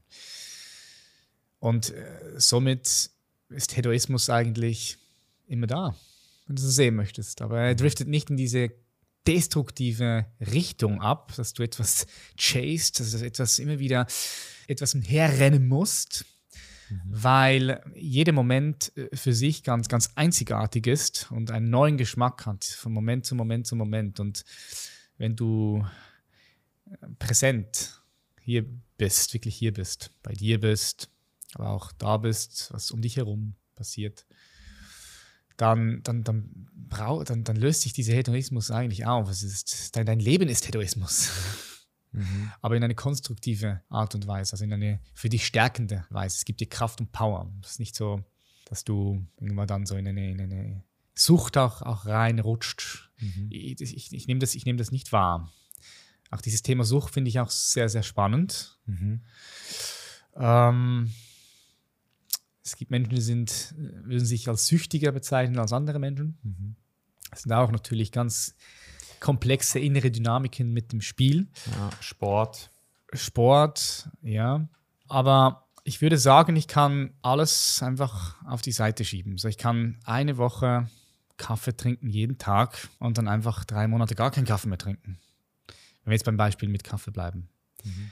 Beim Sport ist es so, ich weiß halt, dass es mir gut tut, der Sport. Ne? Also es tut meinem Körper gut, es tut meinem Geist gut. Warum sollte ich das nicht machen? Es ist ja auch nicht mehr ähm, süchtig wie früher. Mhm. Früher nee. war es ja wirklich. Ja, früher, hey, ganz früher. Ich weiß noch, als ich ja. das allererste Mal in Amerika war mit 21 Jahren. Weil ich 21 war, ich wollte unbedingt warten. 21 dann nach Amerika, mhm. ne? weil sonst kannst du nichts machen dort. Dann sind wir irgendwie um 4 Uhr morgens angekommen in New York mit drei Freunden. Und dann sind wir eingecheckt ins, ins, ins Marriott Hotel direkt am Times Squares. Und das erste, was wir gemacht haben, ist, wir sind direkt ins Gym oben trainiert. Mhm. Ich dachte, oh, ich will jetzt alle meine Muskeln. So, das war dann, das war eine Sucht. Mhm. Ne? Also ich weiß noch, wie das ist. Ich kenne das noch, ja. ja. das mit dem Hedonismus, was du ansprichst, ist ein guter Punkt. Dieses, dieses proaktive Reiz reduzieren. Also, dass du ein paar Wochen keinen Kaffee trinkst, um dann ihn wieder so zu erleben, als wäre es was ganz Spezielles. Oder? Das ja, aber es ist dir, ich habe dir auch schon diese Woche gesagt, dass ich mich darin übe, alles immer wieder mit neuen Augen zu sehen, mit neuen Ohren zu hören, mit einem mit neuen Händen zu berühren, mit einer neuen, neuen Zunge, mit einem neuen Mund, das Ganze zu schmecken, zu riechen. Und, und dort, und dort beginnt die Magic des Lebens. So, wenn du zum Beispiel eine Partnerin hast und obwohl du eigentlich jeden Morgen mit ihr aufwachst, guckst neben dich, da liegt diese Frau, das könnte ja eigentlich ganz normal mhm. werden. Aber wenn du jetzt überlegst, okay, da draußen gibt es wie viele Menschen? 7,8 Milliarden Menschen. Und morgens wachst du auf und du guckst neben dir und da liegt einfach diese Frau da, eine von 7,8 mhm. Milliarden Menschen, die freiwillig mit dir in diesem Bett ist, dann ist es, es ist ein Wunder eigentlich. Und wenn du dann es auch noch schaffst, diese Frau jeden Morgen neu zu sehen, und wenn du sie küsst, sie so zu mhm. küssen, wie wenn es der erste Kuss wäre. Wenn du mit ihr sprichst mal nicht von dem Punkt zu kommen, hey, ich kenne diese Person, ich weiß genau, wie sie ist, sondern mal von einem Punkt zu kommen, hey, ich habe keine fucking Ahnung, wer da ist. Komm, ich bin neugierig mhm. und ich tauche in ein Gespräch ein. Ich möchte diesen Menschen neu kennenlernen. Mhm. Dieser Mensch ist wie ein weißes Blatt Papier. Und ich schaue, wer da ist. Dann kriegt jede einzelne Erfahrung und jeden einzelnen, jeder einzelne Moment kriegt auch noch mal mehr Saft und mehr Juice und mehr Intensität. Und das kann man trainieren. Ich, ich wollte gerade sagen, es wäre jetzt interessant zu wissen, wie stark man das trainieren könnte, wenn man zum Beispiel Brain Scans machen würde von mir nach sechs Monaten, wo ich, ich habe das jetzt zum Beispiel trainiert mit der Aussicht hier. Ich, hab, ich, ich wollte am ersten Tag, als ich hier angekommen bin und die Aussicht gesehen habe und es mich fast so umgehauen hat, mhm. habe ich gesagt, ich will keinen Tag, an dem ich nicht am Morgen aufstehe und diese Aussicht neu entdecke für mich. Ja. Aber was jetzt interessant wäre, das ist jetzt wieder mein rationaler Verstand, der einkickt und sagt, wie würde jetzt mein Brainscan ausfahren nach sechs Monaten Training, wenn ich jetzt diese Aussicht sehe, versus wenn ich zum ersten Mal bei dir morgen aufstehe und diese Berglandschaft sehe, die ich zum ersten Mal sehe. Weißt du, das ist das, was ich mich immer frage. So, reden wir uns das vielleicht auch ein bisschen schön? Also, wo ist dann vielleicht auch dieses, diese Grenze erreicht von dem Möglichen? Weil, was ich zum Beispiel sagen kann, ist, ich bin ja ich würde mal sagen, ich bin nicht so hedonistisch wie früher, als wir, als wir zusammen um die Häuser gezogen sind. Mhm. Aber wenn ich jetzt zum Beispiel an Burning Man denke, das ist für mich so ein Ort, in dem eine Woche sich anfühlt wie ein Jahr. Oder sagen wir mal, mal sicher drei Monate. Also so wirklich gefühlt. So wie wir vorhin auch besprochen ja, wenn du, haben. Wenn du mit Psychedelics noch unterwegs bist, dann kann ich mir gut vorstellen. Was ja auch ne? hedonistisch ist, wenn du, wenn du sie so einsetzt. Oder? Klar. Das, ist ja, das ist ja das, was ich auch mit Jascha besprochen habe, oder? Ja, Psychedelics werden ja immer mehr auch ähm, also ich finde es auch sehr wichtig, dass man die sehr seriös einsetzt, aber sie werden ja auch immer mehr auch recreational benutzt. Und ich sehe halt noch nicht wirklich den persönlichen Nachteil in meiner Lebenserfahrung, ab und zu mal einen Hike enhanced zu machen. Mhm. So. Es ist, wäre ja zum Beispiel anders im Bodybuilding gewesen. Da haben wir uns ganz bewusst für Steroide also nicht dafür entschieden, weil wir einfach gesehen haben, dass die Downside und die Upside nicht in Korrelation stehen. Aber jetzt ja. zum Beispiel, äh, in Korrelation, im Verhältnis stehen. Aber bei, bei ähm, eben zum Beispiel einem Burning Man kann man sagen, okay, was, ist der was sind die Kosten? Okay, du schläfst wahrscheinlich eine Woche nicht so gut. Ähm, es ist teuer, du, du hast eine Woche lang, ähm, arbeitest du nicht. Aber wenn du jeden, jedes Jahr eine Woche an Burning Man gehst und diese, und diese, wie du gesagt hast, diese Zitrone auspresst bis zum letzten Tropfen, weil du nicht keinen Empfang hast, weil du sozusagen ein mhm. Commitment dir gesetzt hast, reinzugehen, dann hast du ja am Ende des Lebens immer wieder diese Woche wie mehrere Wochen oder Monate erlebt und dann auch wieder ein geileres Leben gehabt. Deswegen finde ich diesen Hedonismus an sich ich, also ich, ich, ich möchte den nicht ganz abschreiben und nur sagen, dass alles Training ist, weil dann, dann wäre es ja auch wieder einseitig. Weißt du, was ich meine? Also würdest du sagen, du hast noch ein bisschen Platz oder sagst du, dass es wirklich bei dir nur noch Training ist? Dass du, dass du das Glas Wasser jeden Morgen, ähm, dass das vergleichbar ist mit deiner neuen Kokosnuss, die du jetzt hier in Kopenhagen zum ersten Mal getrunken hast? Es ist, es ist, es ist Meditation, Bro. Ja. Ist, am Ende des Tages ist es Meditation. Aber wenn du wirklich hier ankommst und in Kontakt mit der Wirklichkeit kommst, dann ist da keine Vergangenheit mehr da und keine Zukunft, weil die Vergangenheit ist schon vorbei und, und die Zukunft ist noch nicht hier. Und dann automatisch ist der Moment frisch, frischer, neu. Mhm. Und gleichzeitig ist es aber auch so, dass ich immer wieder mir diese Absicht setze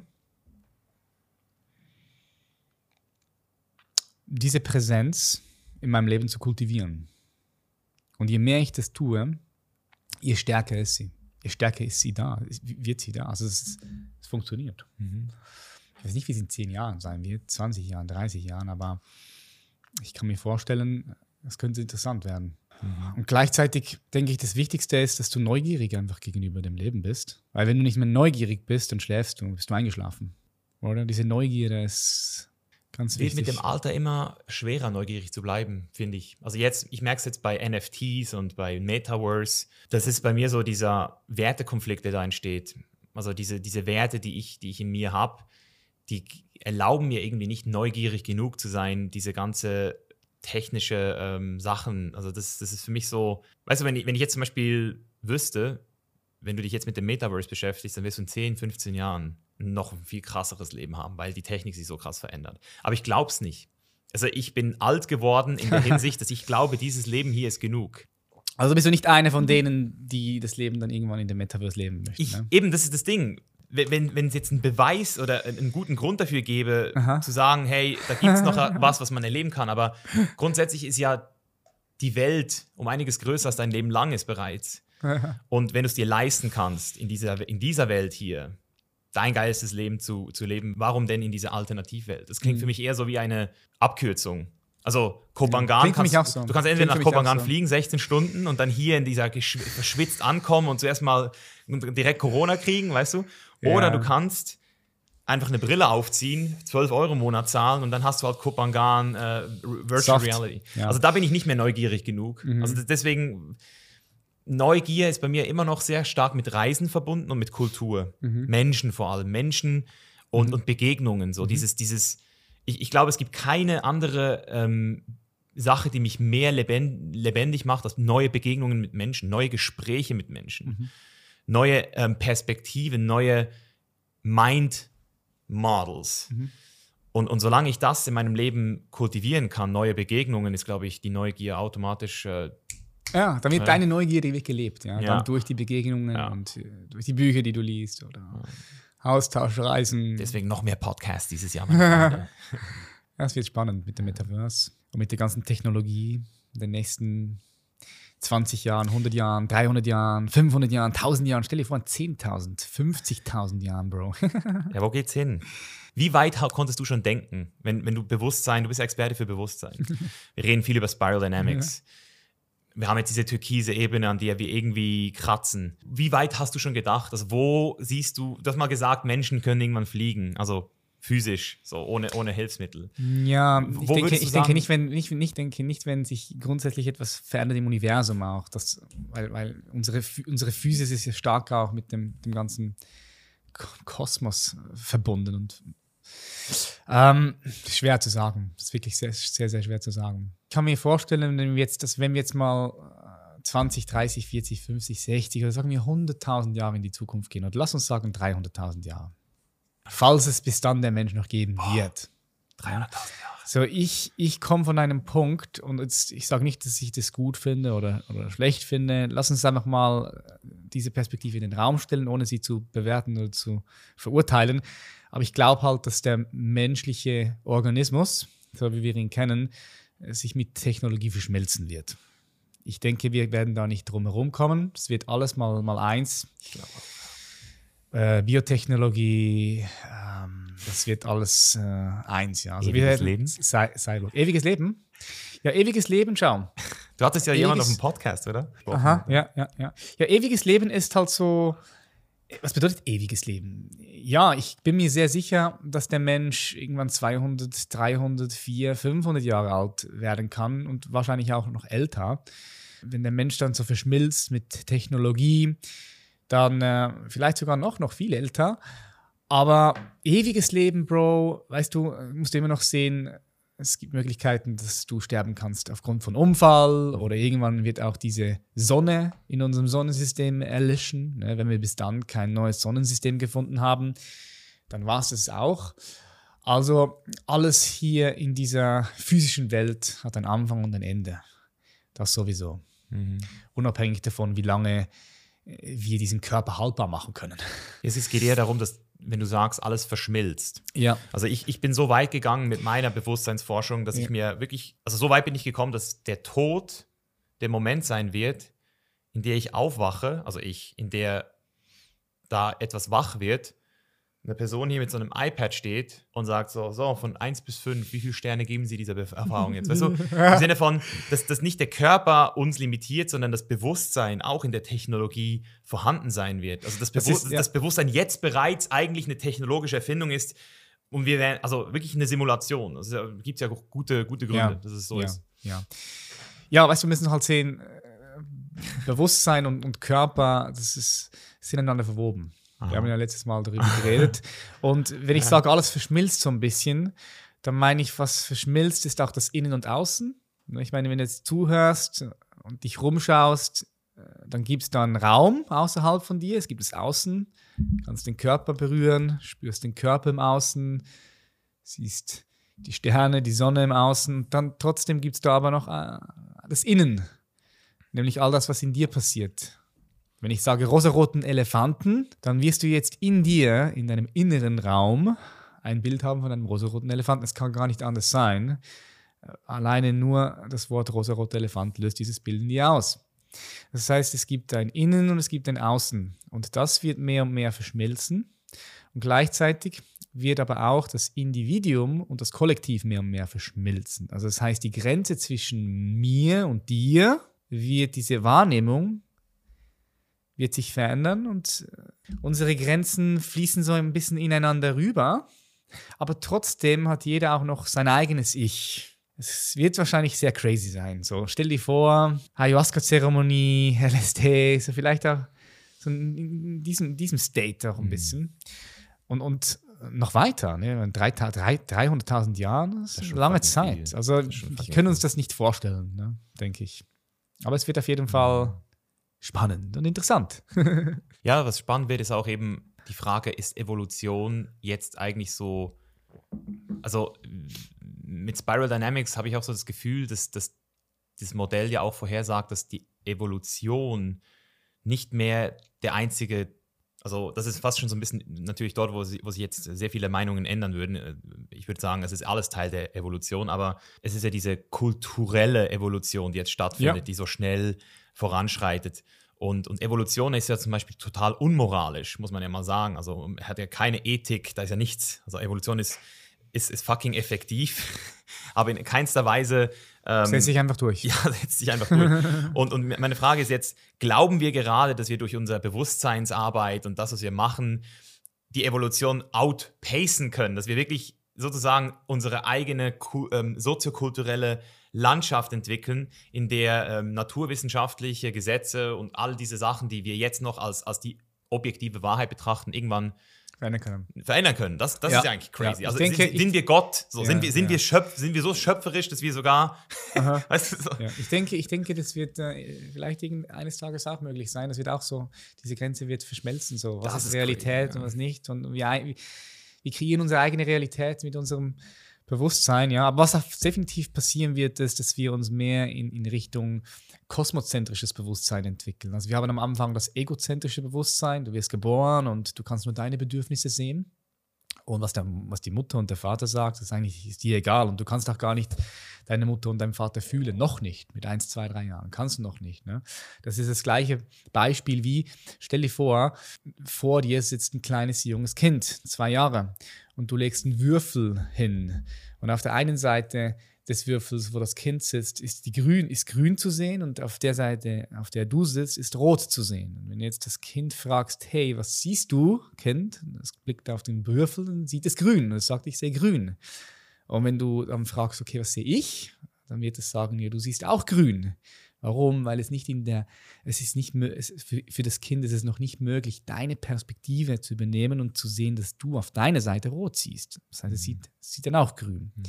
So, das ist ego, egozentrisches Bewusstsein. Und dann entwickeln wir uns zum ethnozentrischen Bewusstsein. Das heißt, auf einmal kriegen wir mit, hey, die Bedürfnisse meiner Familie sind auch wichtig.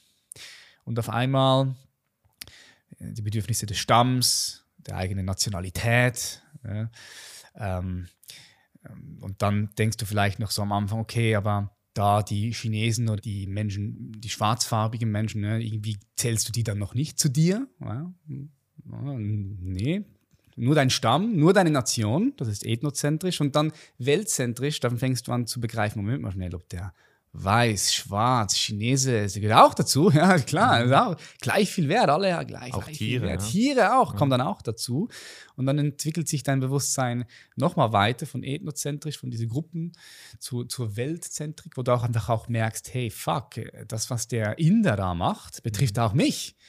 Und das, was in China passiert, betri- betrifft auch den einen Typen oder die andere Frau da irgendwo in der Antarktis, weil ja alle, weil alles miteinander verbunden ist auf dieser Welt. Wir sind ein Ökosystem.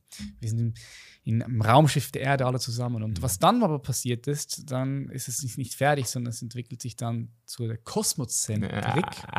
Und dort ist es dann so, es fühlt sich dann so ein bisschen so an, also du ziehst den, den ganzen Kosmos, Kosmos mit, mit rein und du nimmst dich wahr als ein einzigartiger Ausdruck des Kosmos.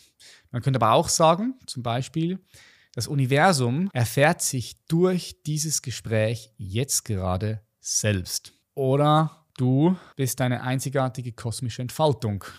Und dann entwickelst du, du entwickelst einfach ein, ein, ein, ein, ein kosmozentrisches Bewusstsein, was über die Welt hin, hin, hinausgeht. Was alle Wesen mit einschließt in diesem Kosmos, wenn du so sehr Also dann würdest möchtest. du davon ausgehen, dass du automatisch auch Sachen einschließt, die du noch gar nicht weißt, dass sie existieren.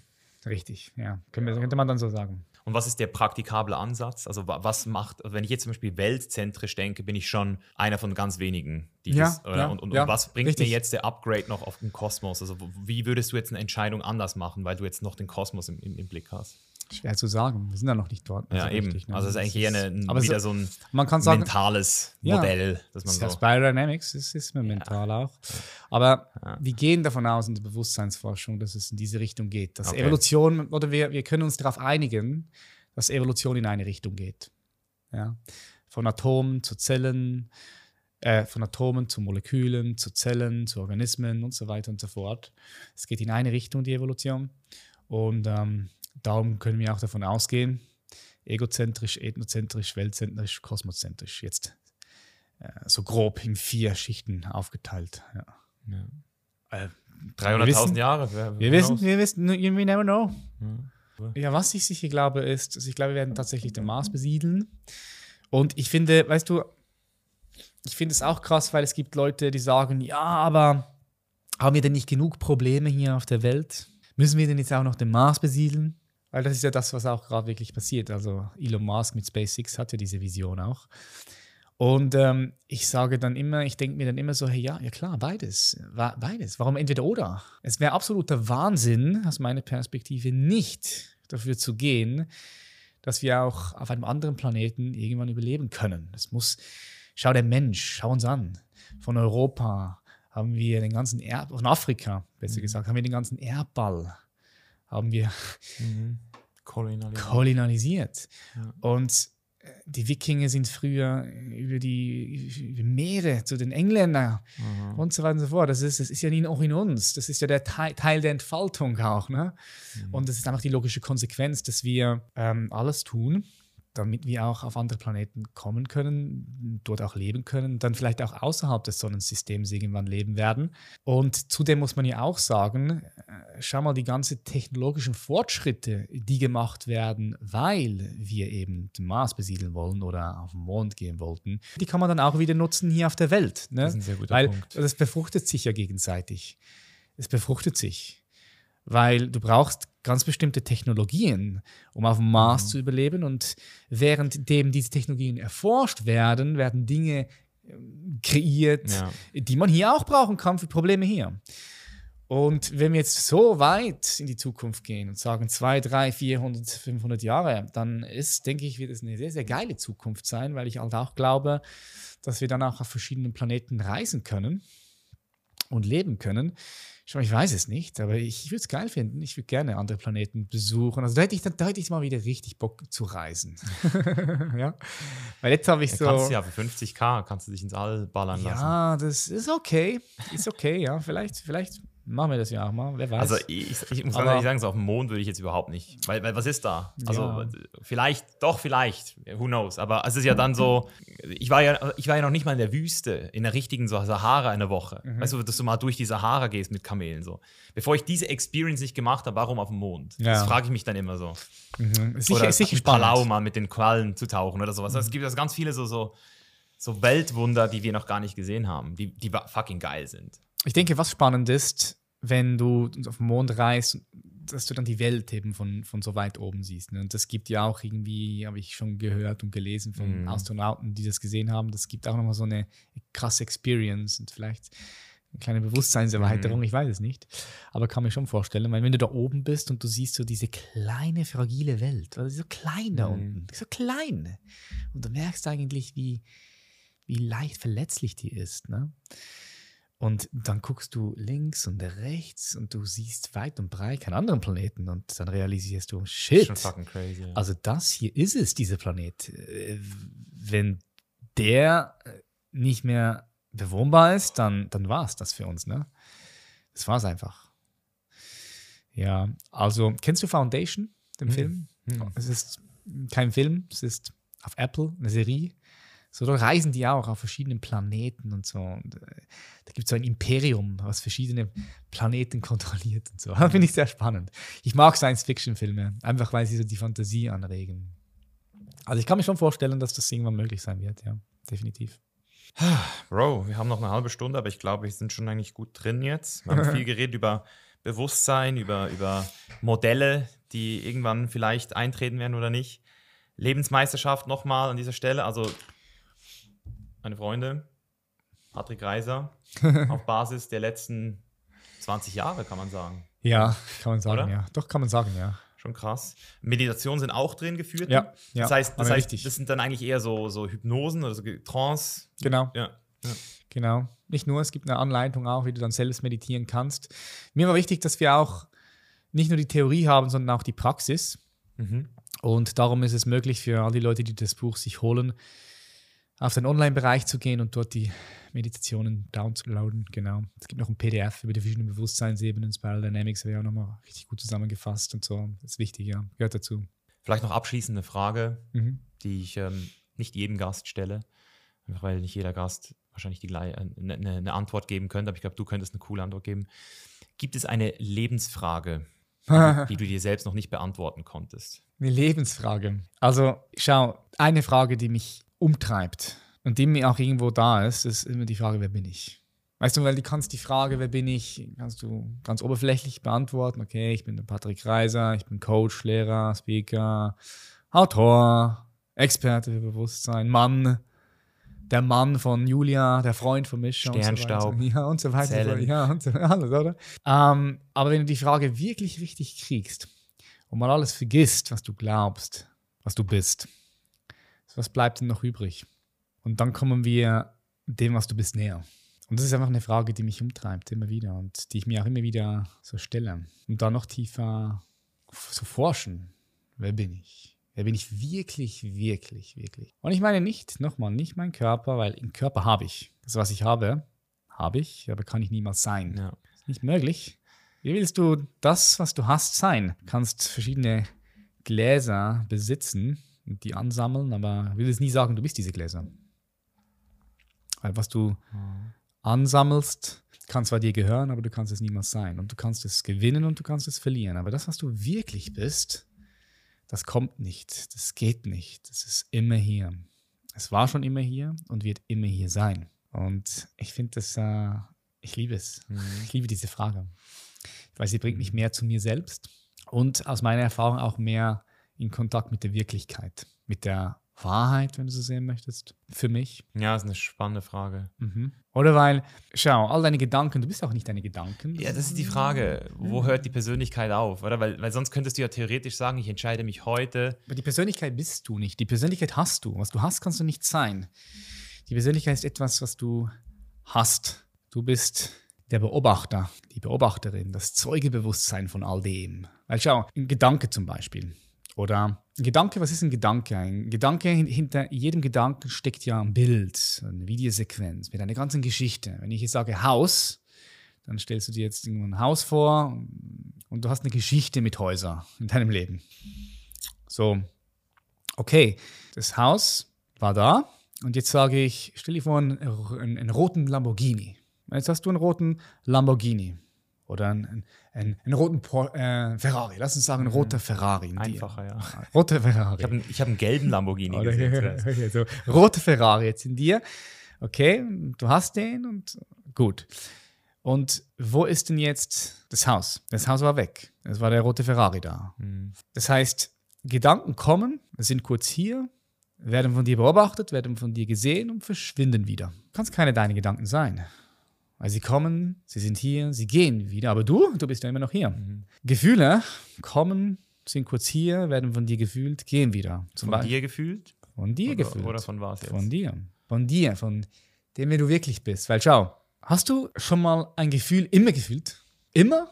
Nee, weil manchmal ist Traurigkeit da, manchmal Freude da, manchmal ist vielleicht ähm, Frieden da. Aber wer ist jetzt dieser Teil? Sich, aber, aber, bei dir gibt es ja einen Teil, der sich ganz bewusst dafür entschieden hat, mehr Freude zu fühlen. Ja, lass uns, lass uns, lass uns anschauen. Lass uns anschauen.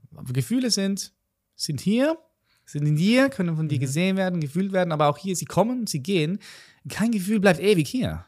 Keins. Du kannst den größten Schmerz haben und du kannst wissen, dieser Schmerz wird eines Tages wieder vorbeigehen. Du kannst Ohnmacht fühlen, Traurigkeit fühlen und du weißt, eines Tages wird diese Traurigkeit und diese Ohnmacht weg. Und es wird äh, Momente geben der Freude. Gefühle kommen, gehen, sind wieder weg.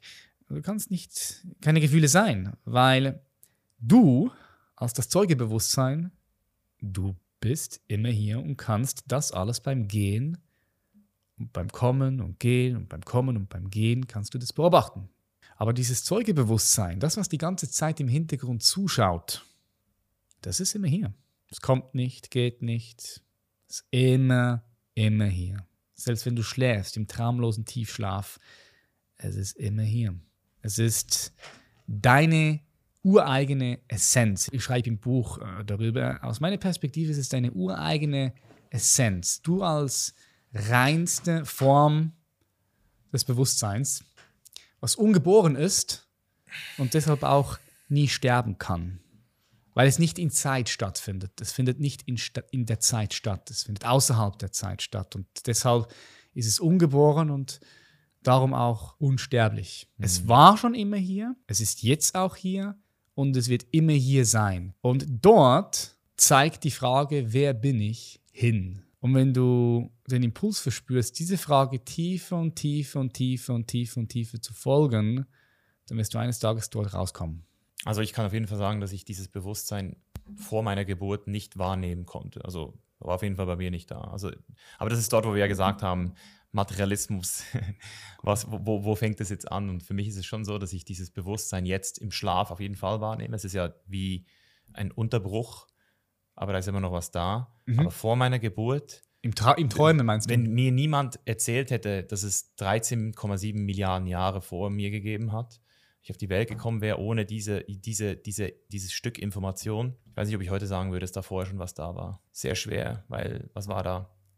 Da war ja nichts. Aber die, ich weiß, was du meinst natürlich. Ich, aber das ist ja genau das, was wir jetzt immer wieder beim Punkt. Das ist ja wieder nur in unseren Worten ähm, ein Verstandskonstrukt. Ähm, mhm. Aber die Erfahrung in dem Moment, in einer Experience, in einer Meditation, der ist ja für dich wahrscheinlich noch einiges realer als das, was wir versuchen zu greifen aus dieser Frage heraus. Mhm. Das, ist, das ist dort, wo ich glaube auch Materialismus sich trennt. Oder es gibt Leute, die sagen, hey, das, was ich erfahre, ist echter als das, was ich weiß. Und andere mhm. sagen, hey, das, was ich weiß, oder was ich zumindest glaube zu wissen, das kann ich mit allen anderen Menschen zusammen abgleichen und wir können alle zusammen auf einen gewissen Konsens kommen und dort mache ich für mich Wahrheit, zumindest mal auf objektiver Ebene, sicher. Und alles andere ist dann, glaube ich, auch eine Glaubenssache irgendwo. Also für mich fühlt sich jedenfalls immer noch sehr schwer an, mir vorzustellen, wer ich war, wer war mein Gesicht. Das ist ja so ein ähm, Zen, so ein Zen-Koan. So, wer war dein Gesicht, bevor deine Eltern auf der Welt waren? ich bin da schon oft rein und ich, ich, erfahre das dann, aber es ist dann trotzdem für mich jetzt nicht wirklich ähm, naheliegend. Also ich, da, es, gibt, es gibt keine Evidenz dazu. Es gibt halt eine Erfahrung, aber keine Evidenz. Ja, aber es gibt eine Erfahrung und wenn sich jemand in der Interpretation dieser Erfahrung beteiligen möchte, dann muss er bestimmte Dinge tun. Mhm. Das ist das Gleiche, wie wenn du äh, herausfinden möchtest, ob es die Jupitermonde wirklich gibt. Dann musst du bestimmte Dinge dafür mhm. tun. Du musst Astrologie studieren, du musst äh, dir ein Teleskop holen, was die Ko Kompetenz und die Fähigkeit besitzt, dass du die auch sehen kannst. Und da musst du immer noch hingehen mhm. und musst durchschauen. Und dann sind diese Jupitermonde in deiner Erfahrung und dann kannst du sagen, naja, cool, ja. So, wenn du bestimmte Bewusstseinszustände interpretieren möchtest oder dich an der Interpretation beteiligen möchtest, dann musst du bestimmte Dinge tun. Und ansonsten, habe ich ja letztes Mal gesagt, ja, dann ansonsten hör auf, dich über bestimmte Interpretationen lustig zu machen. Oder do the work und nimm teil an der Interpretation, ja. Finde ich immer geil. Mhm. Weil dann gibt es auch Konsens. Ne? Dann kann man nämlich darüber sich unterhalten und man kann Erfahrungen austauschen und man kann versuchen, in Worte zu beschreiben, was nicht in Worte zu beschreiben ist, aber man kann sich annähern dann so zu bestimmten Dingen. Mhm. Aber ich habe das reingebracht, weil, weil, du mich gefragt hast, welche, was ist so die, die, die Lebensfrage? Also, es ist eine der wichtigsten Fragen in meinem Leben. Ich, ja.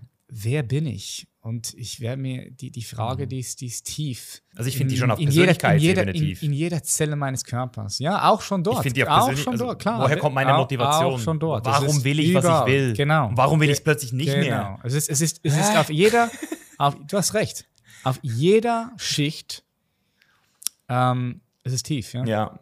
Also es reicht mir schon, da bin, ja. ich, da bin ich schon überfordert. Genau, so, alles andere, das, das weil mein Wille, der, der hat Real-Life-Consequences. Mhm. So, den, den zu verstehen, der, mhm. das, ist schon, das ist schon deep. Mhm. Das geht schon, geht schon gut. Ja, rein. es beginnt alles immer mit der Beziehung zu dir selbst. Mhm. Wie tief kannst du dich selbst erfahren?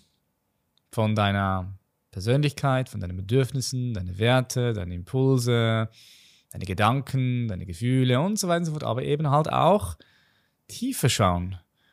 Ne, weil du bist, wir alle, wir sind ein ultra multidimensionales, komplexes System aus Fleisch und Blut, aus Zellen, aus Gedanken, aus Gefühlen, aber eben auch aus Bewusstsein. Was Tiefes als Gedanken und Gefühle. Das ist multidimensional. Und die Frage ist, wie tief kannst du mit dir in Beziehung treten und dann dich selbst erfahren? Und das ist auch immer das Ticket, für die Beziehung zu anderen Menschen mhm. und es ist das Ticket zur Beziehung zur Welt mhm. und es ist das Ticket zur Beziehung zum Kosmos. Word. Geil, Brother. Vielen Dank für dieses ähm, philosophische, aber doch auch tiefgehend wichtige Gespräch. Es war wertvoll. Es war wertvoll, mit dir zu sprechen. Es war vor allem wertvoll, mal wieder Zeit mit dir zu verbringen. Mm. Brother Love habe ich noch aufgeschrieben, ja. aber das ist ja auch so ein Ding, oder? Das ist so, das ist wirklich so Liebe, Liebe. Was ist Liebe? Ich, ich weiß nicht, was Liebe ist. Da können wir jetzt auch wieder zehn Stunden drüber reden, aber ich weiß nur, dass es ähm, sehr wenig Menschen gibt, mit denen man immer verbunden ist. Mhm. und gleichzeitig aber kein Besitzanspruch herrscht. So, das ist dort, wo ich weiß, das weiß ich auf jeden Fall, dass das Liebe ist, im Sinne von, hey, da ist diese Person und ich weiß, dass diese Person, also das, das, sagen wir auch immer so, hey, wenn du irgendwas hast, ruf mich an. Ich bin in spätestens 18, 20 Stunden bin ich bei dir. Und das ist schon viel wert, glaube ich, so, so eine Brother Love zu haben, ja. äh, auch im Allgemeinen. Ist es, ist es, oder ich habe eine Schwester, ähm, hat aber nie Brüder und ähm, ich finde, ja, bis zu einem gewissen Punkt, man kann sich die Familie nicht selbst aussuchen mhm. und eben doch schon. Ne? Ja. So, äh, es gibt Menschen, in, in meinem Leben und zu denen gehörst du auch. So, die sind für mich einfach Familie. Und wenn irgendwas brauchst, egal wo du bist, kannst du anrufen. Ich bin am Start, wenn es mich braucht. Ne? So. Und das ist eben auch, auch schön, weil, weil das, es gibt ein gutes Gefühl. Das ist, ja. das ist schön. Es ist, ja. ist, schön, wenn du weißt, hey, da gibt es Menschen da draußen. Ja, auf die kannst du dich. Ja. Die sind da. Okay. Weißt du, das sind auch da. Ja. Und, und das ist ein, ein Prozess. Das, dafür musst du schon einige Kilometer miteinander gemacht haben. Es braucht nicht, es ist eine, weißt du, nicht, nicht, nicht, jeder, nicht jeder Mensch ja. kannst du sagen, die gehört für mich zu meiner Familie. Ich glaube, sondern ich, ich glaube, es ist umgekehrt. Ich glaube, dass das überhaupt möglich ist, da muss schon was sein, was nicht, ähm, was wir gar nicht, ich glaube, wir haben das nicht entschieden. Mhm, mh. ich, glaub, ich glaube, die Tatsache, dass ja, das alle. Stimmt. Liebe ist für mich genau dort eben so, so mystisch, weil das entscheidest du gar nicht. Nee, das, ist, dort ist wurde schon lange, lange, lange, lange, lange, lange, lange vor unserer Zeit entschieden. Oder? Das ist so. Ja, ja, das sehe ich schon so. Ja. Aber es ist einfach so, es ist eine gewisse, weißt du, damit ich sagen kann, okay, dieser Mensch gehört für mich zur Familie, du brauchst eine gewisse Intensität der Beziehung. Das will ich damit sagen. Mhm. Muss ja, bestimmte. Es gibt ja, wir haben ja einen gemeinsamen Wir-Raum. Ja, mhm. du weißt, wie es sich anfühlt, mit mir zusammen zu sein. Ich weiß, wie es sich anfühlt, mit dir zusammen zu sein. Es gibt ein gemeinsames Wir. Genauso gibt es ein gemeinsames Wir für deine Familie. Du weißt, wie es sich anfühlt, zu der Familie Janetz zu gehören. Oder du hast den Schweizer Pass, bist in der Schweiz aufgewachsen. Auch dort gibt es ein gemeinsames Wir. Du weißt, wie es sich anfühlt, Schweizer zu sein. Es gibt einen Wir-Raum für Schweiz. Es gibt, und so sind wir in verschiedene Wir-Räume unterwegs. Und, und, und diesen Raum, den wir gemeinsam teilen, dieser Wir-Raum, da ist viel, da ist schon viel Austausch passiert. Es steht viel drin. Passiert. Es viele Möbel viel drin. drin. Viel drin, ist viel drin, ist intens. Ja. Und das ist schön. Das ist sehr, sehr wertvoll, weil, um jetzt äh, nochmal den Anfang kurz ans Ende zu nehmen, weil was ist ein Meisterwerk? Ein Meisterwerk ist, dein Leben. Ja? Du guckst zurück in den letzten 20 Minuten und du bist erfüllt. Warum? Unter anderem auch, weil du diese tiefen Connections gehabt hast. Und dann kannst du in Ruhe und Frieden gehen. Und darum ist es eben auch so schön. Es ist so schön, weil am Ende des Tages, schau mal, wie oft es Menschen sind, die dein Leben so richtig, richtig lebenswert gemacht haben. Mhm. Es sind doch immer Beziehungen, zu mhm. Menschen. Kontakt, Nähe, Nähe, Nähe, die Nähe, die da ist. Verletzlichkeit. Die Verbindung, die da ist. Ja. ja. Und dafür lohnt es sich zu leben, oder? Alright, meine Leute, jetzt habt ihr es gehört. Lebensmeisterschaft durch Nähe und durch viele Kilometer, die man dann zusammen in dieser Nähe verbringt, in diesem Wir-Raum. Thank you, brother. Vielen Dank, dass ich hier sein durfte. Heimreise. Ja, danke dir. Hau rein. Bye, bye. Hey, bevor du jetzt abhaust, eine wichtige Frage. Hast du durch diese Episode in irgendeiner Weise Mehrwert für dich generieren können oder hat sie dich unterhalten oder zu neuen Erkenntnissen gebracht? Dann tu mir eingefallen und gib mir 15 Sekunden deiner Zeit und bewerte den Chainless Life Podcast jetzt in deiner App mit einer 5-Sterne-Bewertung. Ob das Apple Podcast, Spotify oder eine andere App ist, spielt keine Rolle, aber dein Support zählt, denn Support ist kein Mord. Ich bedanke mich jetzt für jeden, der sich diese 10 bis 15 Sekunden genommen hat und wenn du mehr über unseren heutigen Gast, über mich oder The Chain is Live erfahren möchtest, dann check auch unbedingt die Links in den Show Notes ab. Dort findest du nämlich auch unter anderem einen Link zu unserem neuen Freiheitsquiz, in dem du innerhalb von sieben Minuten rausfinden kannst, wie frei du wirklich bist. Besten Dank und wir hören uns nächste Woche wieder. Dein Mischa. Peace out.